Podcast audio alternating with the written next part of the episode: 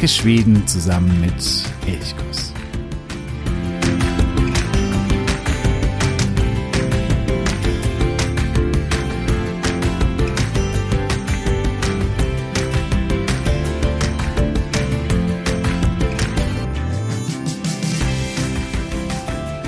Er galt als geizig, stur, aber auch versehen mit einem großen Einfallsreichtum.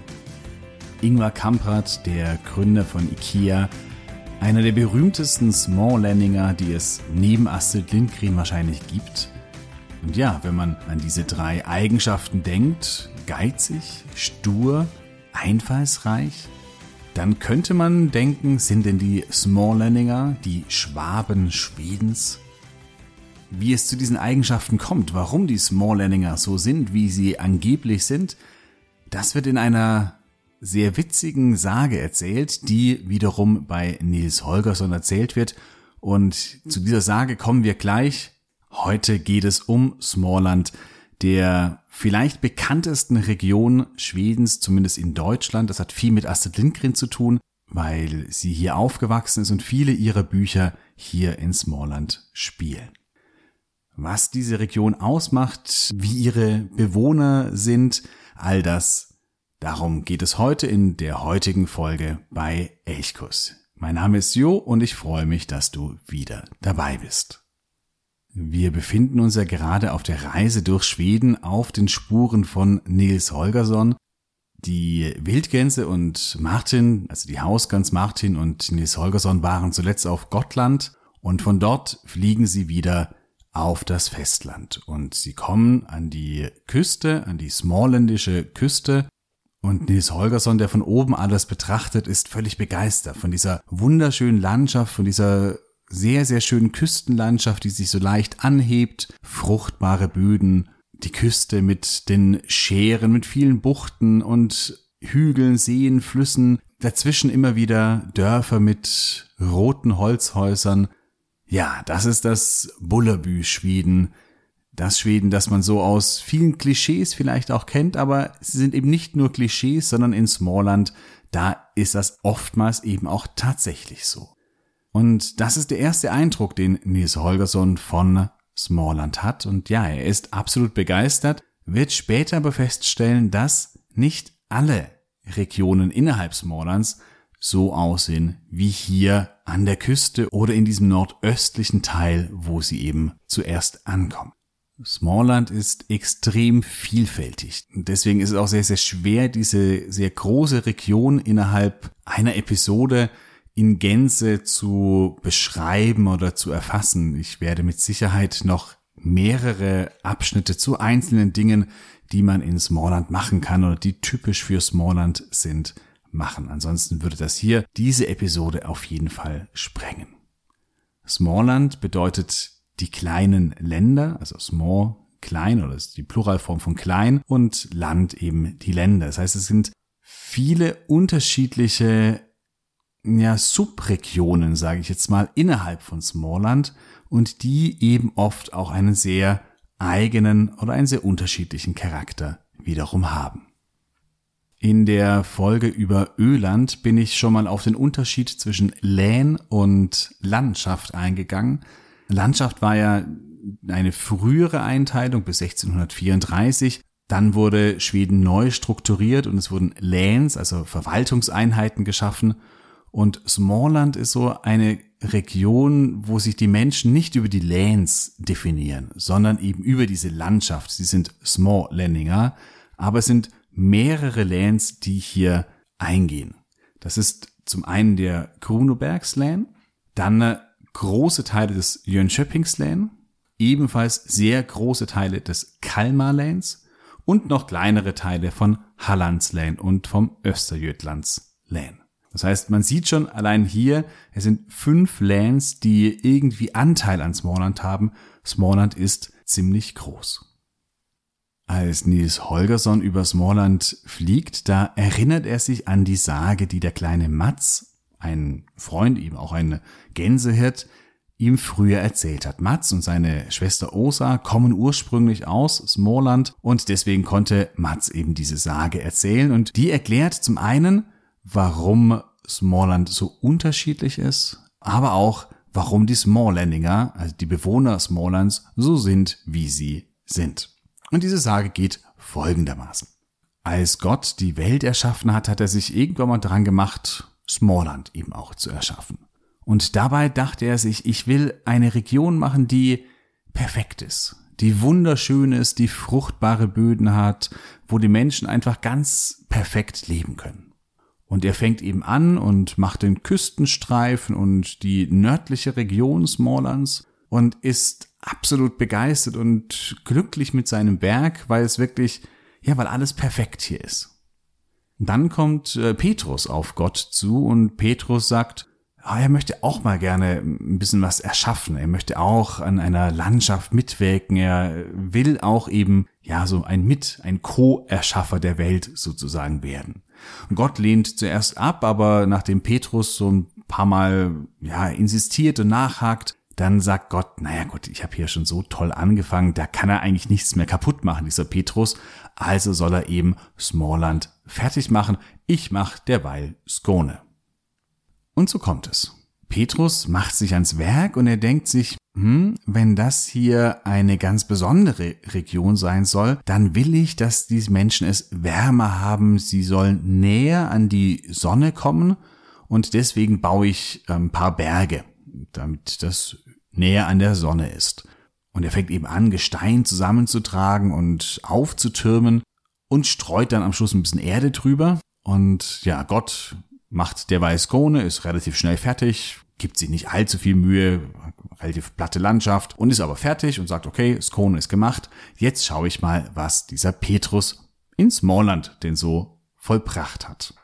Und ja, er ist entsetzt. Er fragt Petrus, was hast du denn da gemacht? Warum sieht das alles so aus, wie es aussieht? Und Petrus ganz stolz sagt, ja, ich wollte doch, dass die Menschen näher an der Sonne sind. Und ja, es kommt, wie es kommt. Es kommt einmal ein großer Regenschauer und die Erde, die Petrus einfach so locker über die Felsen, die er da aufgetürmt hat, drüber gelegt hat, wird oftmals weggeschwemmt und der blanke Fels wird wieder sichtbar und Gott ist entsetzt. Er sagt, da kann man doch nichts anbauen. Das ist ein völlig unfruchtbares Land. Was hast du denn hier nur gemacht? Außerdem, wenn du näher an die Sonne baust, heißt es auch, dass es im Winter umso kälter wird. Ja, und Petrus ist sehr niedergeschlagen. Er wollte ein wirklich tolles Werk vollbringen und jetzt ist Gott so unzufrieden. Jetzt geht es daran, Menschen für die Landschaften zu schaffen. Und Petrus sagt, okay, dann mache ich jetzt ganz tolle Menschen, die hier leben können. Und Gott sagt, nee, du machst hier gar nichts mehr. Ich versuche jetzt hier Menschen zu machen, die mit dieser Landschaft zurechtkommen. Also Menschen, die mit diesen schlechten Äckern, die hier zu erwarten sind, weil die Böden hier so unfruchtbar sind, weil so viel Gestein in den Böden liegt, die damit irgendwie zurechtkommen. Du, Petrus, du kannst so lang die Menschen in Skone machen. Ja, und so schafft Gott die Smalllandinger und er schafft sie, das sind richtig zähe Menschen, sture, aber auch sehr fleißige, eben auch mit viel Einfallsreichtum, damit sie Ideen entwickeln, wie sie mit dieser steinigen, unfruchtbaren Erde, mit dieser felsigen Landschaft irgendwie zurechtkommen können und dieses Land bewirtschaften können. Ja, das ist die Sage von der Gründung Smalllands und gleichzeitig auch von der Gründung Skone, also Skone von Gott gemacht, aber die Menschen sind eben nur von Petrus erschaffen und Petrus ja, war nicht der fähigste offensichtlich und gleichzeitig Smallland, ein Teil davon, der östliche und der nördliche Teil, also die Küstenregion und im Norden, da ist alles lieblich, da ist alles schön, das hat Gott gemacht und der Rest dort, wo es sehr, sehr steinig ist und sehr unfruchtbar, das ist die Landschaft von Petrus, aber dafür die Menschen mit umso mehr göttlicher Schaffenskraft, wie eben ein Ingwer Kamprad. Einfallsreich, ein bisschen geizig vielleicht, ein bisschen die Sachen zusammenhalten, die sie haben, aber auch sehr stur, sehr zäh, weil sie eben mit diesen widrigen Bedingungen umgehen müssen. Und diese unterschiedliche Landschaft, das sieht man durchaus äh, sehr häufig, wenn man durch Smallland fährt. Also es gibt weite Bereiche oder weite Teile sind eben diese sehr, sehr lieblichen Landschaften, die eben auch bei Astrid Lindgren wichtig werden. Das ist sehr hügelig, viel, viel Wald, viele Seen zwischendrin, auch viele Flüsse, die sich so meandernd durch die Hügel durchschlingeln. Und das ist so, ja, so ein bisschen das Bullerbü Schweden. Wenn man dann noch einen blauen Himmel hat, dann ist irgendwie alles so perfekt, so wie es eben auch in den Michel aus Lönneberger Filmen gezeigt wird. Andererseits gibt es eben auch Momente, wo es richtig karge Felsen gibt, Schluchten, die Skyrygata zum Beispiel, und auch viele so Heidelandschaften, wo es sehr trocken ist, sehr unwirtlich schon fast, und eben auch große Moore. Das ist vor allen Dingen im, ja, im südwestlichen Bereich Smalllands. Da ist zum Beispiel Sture Mosse, ein Nationalpark, ein sehr, sehr faszinierendes Moor, aber es ist eben ein riesiges Moor, wo ansonsten, ja, wo man nichts bewirtschaften kann oder landschaftlich bewirtschaften kann. Es gab in Smallland auch viele Torfstecher. Das war so eine Form, wie man den Boden nutzen konnte. Aber das zeigt eben auch, dass viele andere Bebauungsmöglichkeiten und agrarische Möglichkeiten, das Land zu nutzen, nicht möglich waren. Ja, und dorthin, also in diesen südwestlichen Bereich, dort wo es sehr karg ist, wo die großen Moore sind, dort wird Nils Holgersson entführt. Oder dorthin wird Nils Holgersson entführt und zwar von Krähen. Sie haben mit Smirre einen Deal ausgeheckt und Smirre, der Fuchs, sagt, wenn ihr mir den kleinen Nils Holgersson bringt und ausliefert, dann öffne ich euch eine, ja, so eine Truhe mit Silbermünzen. Und die Krähen machen das. Nils Holgersson wird im letzten Moment gerettet. Es äh, geht gut aus, weil Mats und Osa gerade zufälligerweise vorbeikommen und weil dann auch Martin die Hausgans vorbeikommt und sich auf die Suche nach ihm gemacht hat und ihn rettet. Sie fliegen dann weiter nach Norden, um, um zur Hauptschar wieder zurückzukehren, also dort, wo sie sich treffen sollen. Und sie kommen schon spät abends an einen Hof und wollen dort übernachten. Auf diesem Hof lebt aber nur eine alte Kuh. Und die Kuh sagt die ganze Zeit zu Nils, schau mal, was mit meiner Bäuerin passiert ist. Irgendwie, die kam noch am frühen Abend noch mal rein, aber eigentlich wollte sie mich noch mal melken, aber sie kommt nicht mehr. Und es ist eine stürmische Nacht und alles sehr, sehr unheimlich. Aber Nils schlägt sich vom Stall durch diese unheimliche Nacht zum äh, Bauernhaus und sieht dort, wie die alte Bäuerin tot auf dem Boden liegt. Und daraufhin erzählt die Kuh vom Leben dieser Bäuerin und wie ihre Kinder und Enkelkinder alle nach und nach in die USA ausgewandert sind und auch nicht mehr zurückgekehrt sind. Und wie diese alte Bäuerin, die ihr ganzes Leben lang hart geschuftet hat, hart gearbeitet hat, immer für die Kinder, für die Enkelkinder, am Schluss ganz alleine war und nun eben auch ganz alleine in diesem, ja, schon etwas verfallenen Hof sterben musste.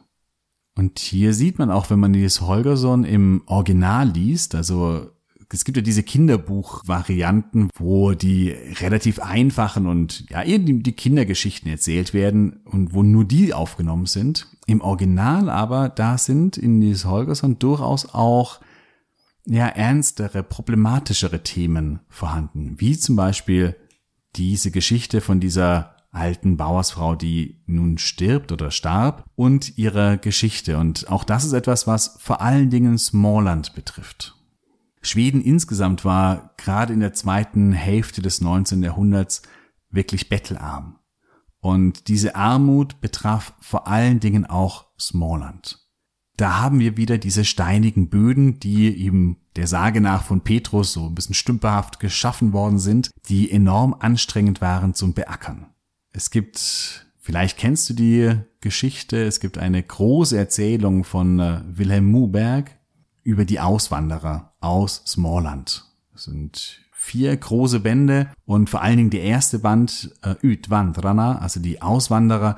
Dort geht es darum am Anfang, wie die Menschen in der Mitte des 19. Jahrhunderts oder in 1840er Jahren ist es, glaube ich, äh, wie die dort ackern müssen, wie sie arbeiten müssen und wirklich hart arbeiten müssen, aber eigentlich trotzdem keine allzu großen Fortschritte, Entwicklungen machen, weil die Böden einfach zu schlecht sind. Die Hauptfiguren bei Muberg sind Karl Oskar und Christina und die entscheiden sich eben dann auszuwandern, in die USA zu ziehen, weil dort Berichten zufolge eben viel, viel bessere Böden, große, weite Landschaften zu finden sind, wo sie als Bauern viel besser, ja, leben können. Karl Oskar und Christina sind beileibe nicht die einzigen. Insgesamt wandern 1,3 Millionen ungefähr aus Schweden in die USA aus. Wenn man sich überlegt, dass damals die Bevölkerung bei vielleicht fünf oder sechs Millionen lag, ist es ein, ein Riesenanteil.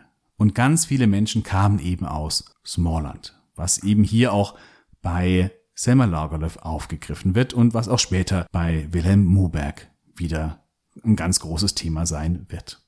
Die Rezension zu Wilhelm Mubergs Auswandererbuch habe ich dir in den Show Notes verlinkt. Das heißt, da kannst du auch noch mal ein bisschen, wenn du weiterlesen möchtest, dich hier ein bisschen einlesen. Ein sehr faszinierendes Buch. Wenn du dich mehr auch mit Schweden in dieser Zeit beschäftigen möchtest, dann würde ich dir diesen Roman auf jeden Fall sehr ans Herz legen.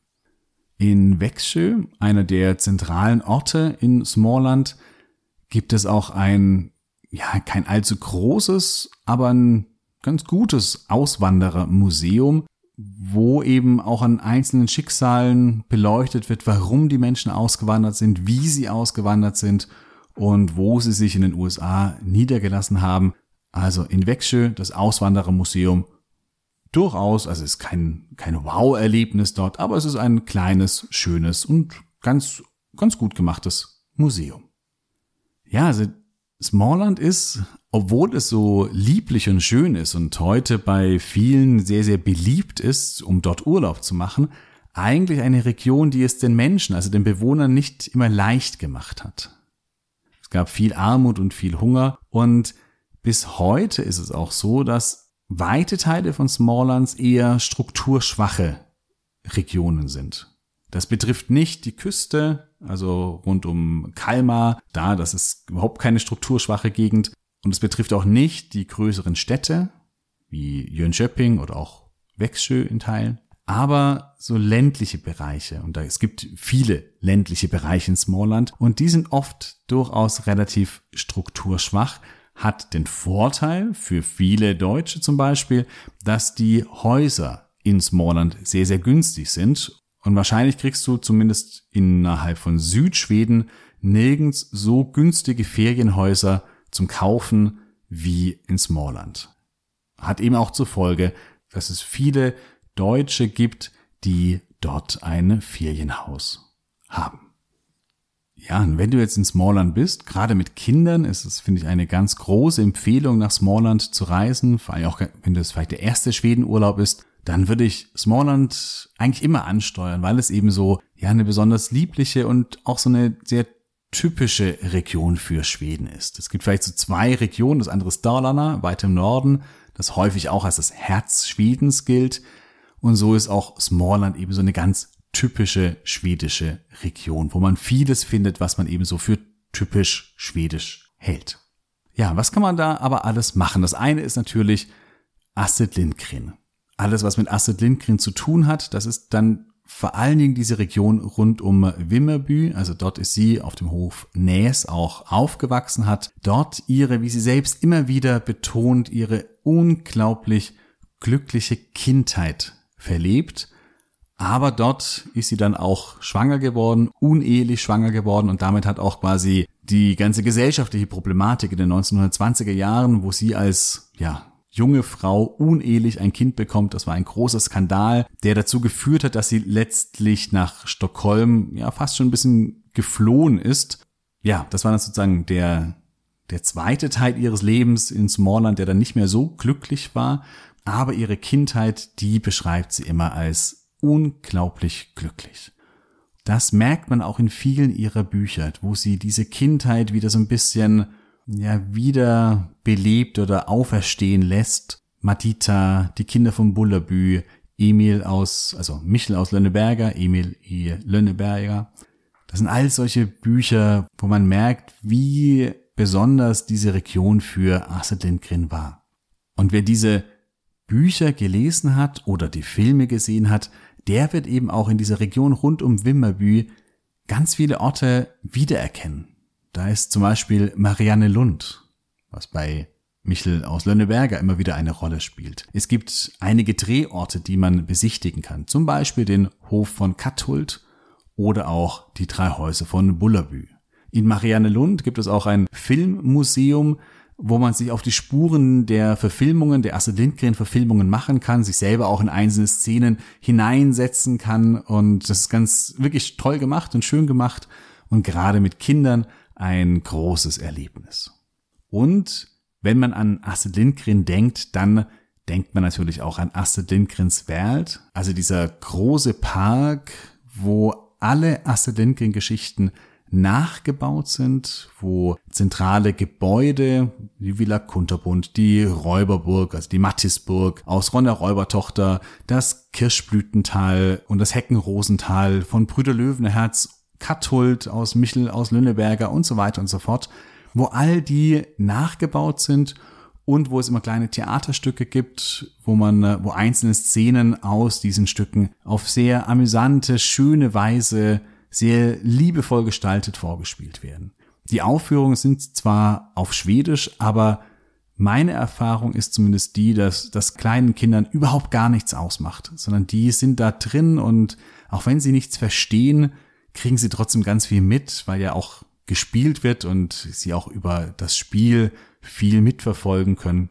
Ja, Astrid Lindgren wäre halt wirklich ein absolutes, ja, ich würde mal sagen, muss, wenn man in Wimmerby und Umgebung ist. Auch Näs, also der Hof, auf dem Astrid Lindgren geboren und aufgewachsen ist, befindet sich in Wimmerby, ist heute ein Museum und auch das ist sehr, sehr schön gemacht. Auch das eine große Empfehlung. Marianne Lund habe ich gerade schon angesprochen. Marianne Lund ist auch bekannt für die Süßigkeiten. Es gibt zum Beispiel eine Karamellkuckerie, also eine Karamellkocherei, heißt das so? Ich weiß gar nicht. Karamellkocherei, Bäckerei. Naja, auf jeden Fall, wo Karamellbombos hergestellt werden. Ja, und prinzipiell ist dieser nördliche Teil Smalllands eine Region der Süßigkeiten. Vielleicht mag deswegen Astrid Lindgren auch so sehr Süßigkeiten. Ich war letztens in Stockholm und konnte mich dort zwei Stunden lang mit Johann, einem Urenkel von Astrid Lindgren, unterhalten. Und er erzählte auch, wie sie unglaublich verrückt nach Süßigkeiten war. Davon habe ich in der letzten Episode berichtet. Das heißt, wenn du da nochmal reinhören möchtest, einfach die Episode 20 anwählen. In Grenna, das ist am Wettern, am Ostufer des Wettern, kleiner Ort, nicht sonderlich bedeutend, aber hier wurden die berühmten Zuckerstangen erfunden. Und der ganze Ort ist eigentlich geprägt von diesen Zuckerstangen. Auch das ist sicherlich mal eine Empfehlung, dorthin zu fahren und sich das anzuschauen und natürlich auch ganz viel einzukaufen. Am Wettern liegt auch Jönköping an der Südspitze des großen Sees. Und Jönköping ist ganz grundsätzlich einfach eine schöne Stadt. Also da kann man sich gut aufhalten, auch wenn, wenn man mal ein bisschen shoppen gehen möchte. Und in Jönköping gibt es ein großes Streichholzmuseum. Jetzt sagst du vielleicht, wow, Streichholzmuseum klingt ja sehr, sehr spannend. Aber es ist tatsächlich spannend, denn das also hatte ich auch gar nicht so auf dem Schirm, denn Schweden war das große Streichholzproduktionsland und Jönköping war das absolute Zentrum. Hier wurden die Streichhölzer erfunden, hier wurden sie groß und man kann eben große Teile dieser Originalfabrik noch anschauen. Ist auch ein Beispiel davon, wie Industrialisierung in Schweden funktionierte und wie auch hier, genauso wie in Deutschland oder wie in Großbritannien oder in allen anderen Regionen der Welt, Industrialisierung einige Menschen sehr, sehr reich gemacht hat, aber die Arbeiter auch massiv darunter, auch gesundheitlich darunter leiden mussten. Und gerade bei der Produktion von Streichhölzern, wo man viel auch mit Chemikalien hantieren musste, das sehr zulasten der Gesundheit der Arbeiter ging. Und das erfährt man alles in diesem Streichholzmuseum, das wirklich interessant ist und gut gemacht ist. Also kann ich empfehlen. Neben den Museen ist Smallland vor allen Dingen wegen der Landschaft bekannt und ich glaube, das ist auch das, weshalb die meisten dort hingehen. Es gibt einfach unglaublich viele Seen und in fast allen kannst du perfekt baden. Es gibt manche, die haben wirklich tolle Badestellen, aber du kannst auch so, wenn du irgendwo eine See im Wald entdeckst, im Normalfall da reinspringen, eine Runde schwimmen und das einfach genießen. Viel Wasser gibt es natürlich auch an der Küste. Kalmar und dann weiter nach Norden. Es gibt da viele Scheren, eine sehr zerklüftete Küste, aber auch die ist äh, wunderschön. Oskarshamn zum Beispiel ist ein so ein herrlicher Küstenort, der einfach ja sehr, sehr gemütlich ist und wo man es auch sehr gut aushalten kann. Dann Kalmar habe ich schon angesprochen, eine absolut sehenswerte Stadt, vor allen Dingen das Schloss, ein Wasserschloss, richtig monumental und massiv, eine, ja, ich würde mal sagen, der großen Sehenswürdigkeiten auch in Schweden. Dann gibt es auch so ein bisschen eher in dem östlichen Bereich, also Richtung Küste gehend, das Glasreich, wo es ganz viele Glasbläsereien noch immer gibt. Es gab früher noch mehr, aber es gibt immer noch einige in Costa, in Boda, in Orrefosch. Da gibt es einige Orte. Und hier kannst du natürlich auch viel einkaufen. Also alle möglichen Glasprodukte, die eben alle mundgeblasen sind. Du kannst aber auch beim Blasen von Glas zuschauen und das finde ich auch immer sehr faszinierend, wie hier mit ganz einfacher Technik ganz große Kunstwerke entstehen. Smallland ist auch die Region der Elchparks. Es gibt hier sehr, sehr viele. Einen, den ich ganz besonders schön finde, ist der in Molilla.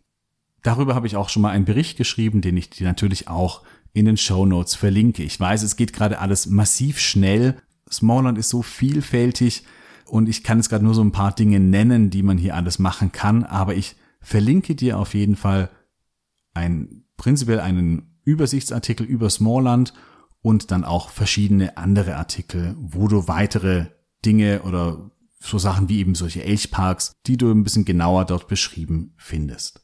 Und wie gesagt, ich werde irgendwann mal, wenn wir unsere Reise durch Schweden abgeschlossen haben, mich mit einzelnen Orten in Smallland mit Sicherheit noch genauer beschäftigen.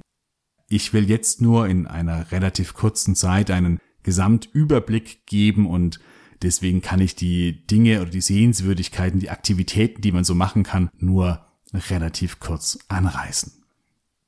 Ganz im Süden von Smallland. Dort gibt es einen Autofriedhof und den finde ich vor allen Dingen, wenn du gerne fotografierst, dann auf jeden Fall, aber auch ansonsten den finde ich absolut toll. Hier hat, es war ein alter Torfstecher, der sich so ein kleines Zubrot verdient hat, indem er Autos ausgeschlachtet hat und hat die alten Autos einfach ja auf einem relativ großen Grundstück im Wald liegen lassen. Und mittlerweile sind die von Moos, von Bäumen, von allen möglichen wieder überwachsen und ja, du kannst hier durchgehen durch diesen Autofriedhof von Schürke Mosse und es ist eine völlig bizarre, faszinierende Welt, weil überall im Wald uralte Autos liegen, so völlig verrostet, ähm, teilweise auch schon auseinandergenommen oder wo ihm vieles rausgenommen wurde.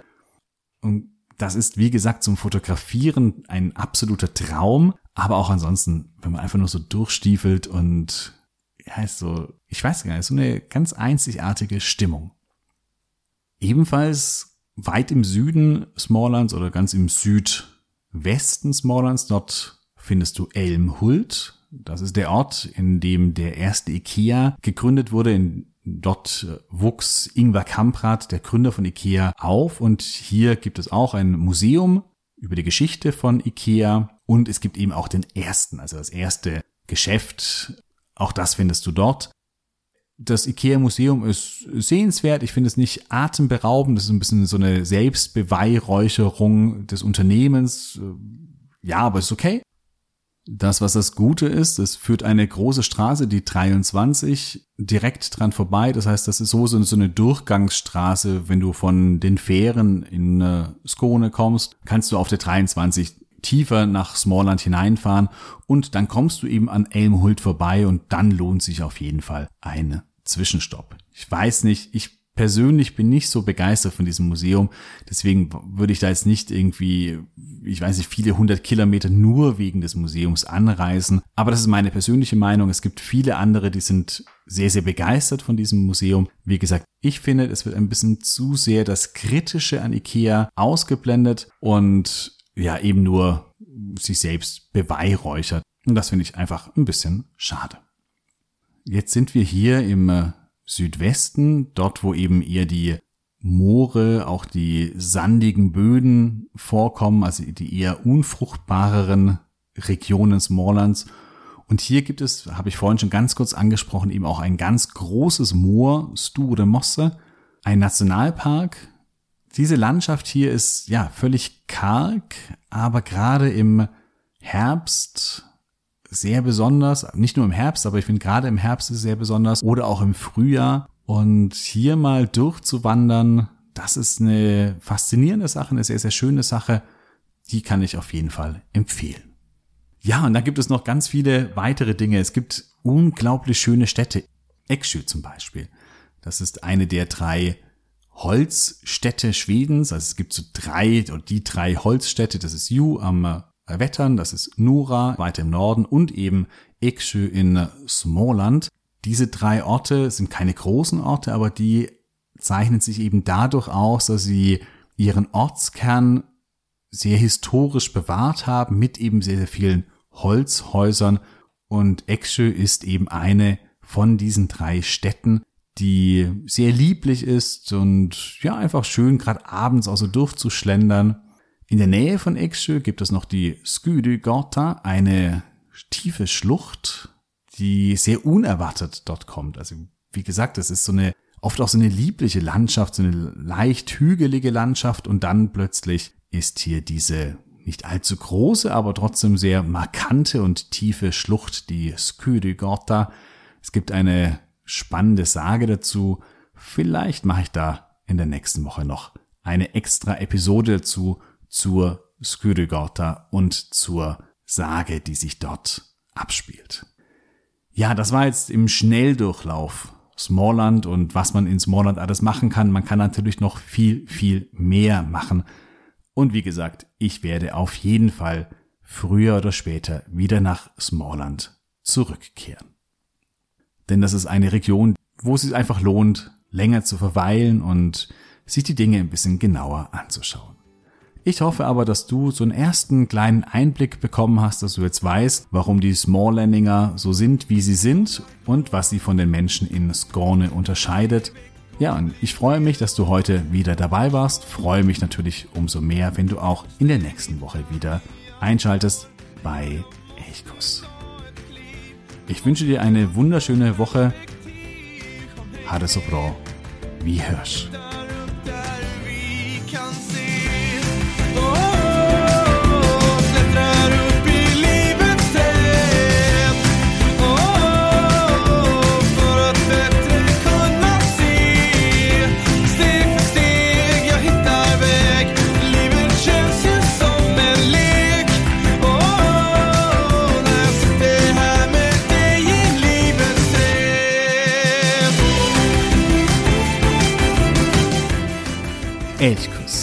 Der Podcast für Schweden.